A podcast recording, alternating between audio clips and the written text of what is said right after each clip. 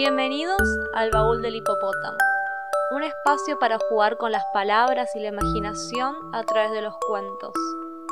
Hoy vamos a leer juntos Historia de una princesa, su papá y el príncipe Kinoto Fukazuka de María Elena Walsh.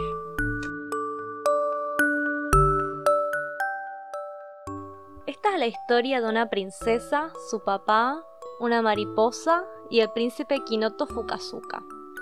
Tsukimuki era una princesa japonesa, vivía en la ciudad de Syukyu hace como 2000 años, 3 meses y media hora. En esa época las princesas todo lo que tenían que hacer era quedarse quietitas. Nada de ayudarle a la mamá a secar los platos, nada de hacer mandados, nada de bailar con abanico, nada de tomar naranjada con pajita, ni siquiera ir a la escuela, ni siquiera sonarse la nariz, ni siquiera pelar una ciruela, ni siquiera cazar una lombriz, nada, nada, nada. Todo lo hacían los sirvientes del palacio. Vestirla, peinarla, estornudar por... Por ella, abanicarla, pelarle las ciruelas. ¿Cómo se aburría la pobre Sukimuki? Una tarde estaba, como siempre, sentada en el jardín papando moscas cuando apareció una enorme mariposa de todos los colores, y la mariposa revoloteaba, y la pobre Sukimuki la miraba de reojo porque no le estaba permitido mover la cabeza. ¡Qué linda mariposapa! murmuró al fin Sukimuki en correcto japonés. Y la mariposa contestó también en correctísimo japonés, ¡Qué linda princesa! ¿Cómo me gustaría jugar a la mancha con usted, princesa? No puede popo, le contestó la princesa en japonés. ¿Cómo me gustaría jugar a las escondidas entonces? No puede pedopo, volvió a responder la princesa haciendo pucheros. ¿Cómo me gustaría bailar con usted, princesa? insistió la mariposa.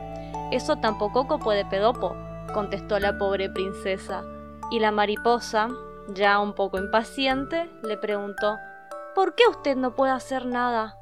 Porque mi papá, el emperador, dice que si una princesa no se queda quieta, quieta, quieta como una galleta, en el imperio habrá una pataleta.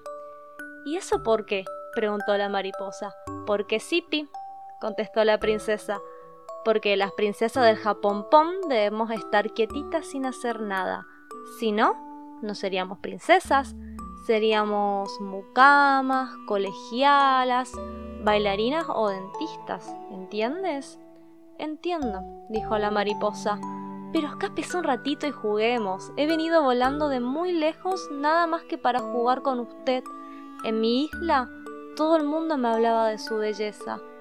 A la princesa le gustó la idea y decidió, por una vez, desobedecer a su papá. Salió a correr y bailar por el jardín con la mariposa. En eso se asomó el emperador al balcón y al no ver a su hija armó un escándalo de mil demonios. ¿Dónde está la princesa? chilló. Y llegaron todos sus sirvientes, sus soldados, sus vigilantes, sus cocineros, sus lustrabotas y sus tías para ver qué le pasaba. Vayan todos a buscar a la princesa, rugió el emperador con voz de trueno y ojos de relámpago. Allá salieron todos corriendo y el emperador se quedó solo en el salón. ¿Dónde estará la princesa? repitió y oyó una voz que respondía a sus espaldas. La princesa está de jarana donde se le da la gana. El emperador se dio vuelta furioso y no vio a nadie. Miró un poquito mejor y no vio a nadie. Se puso tres pares de anteojos y entonces sí, vio a alguien. Vio a una mariposota sentada en su propio trono.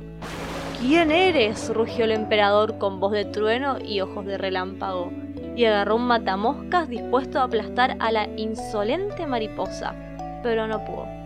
¿Por qué? Porque la mariposa tuvo la ocurrencia de transformarse inmediatamente en un príncipe.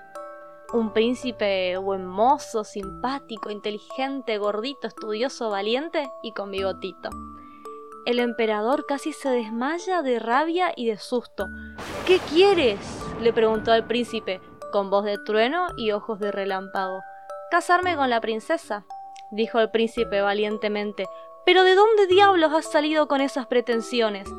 ¿Me metí en tu jardín en forma de mariposa? dijo el príncipe, y la princesa jugó y bailó conmigo. Fue feliz por primera vez en su vida y ahora nos queremos casar. No lo permitiré, rugió el emperador con voz de trueno y ojos de relámpago. Si no lo permites, te declaro la guerra, dijo el príncipe sacando la espada.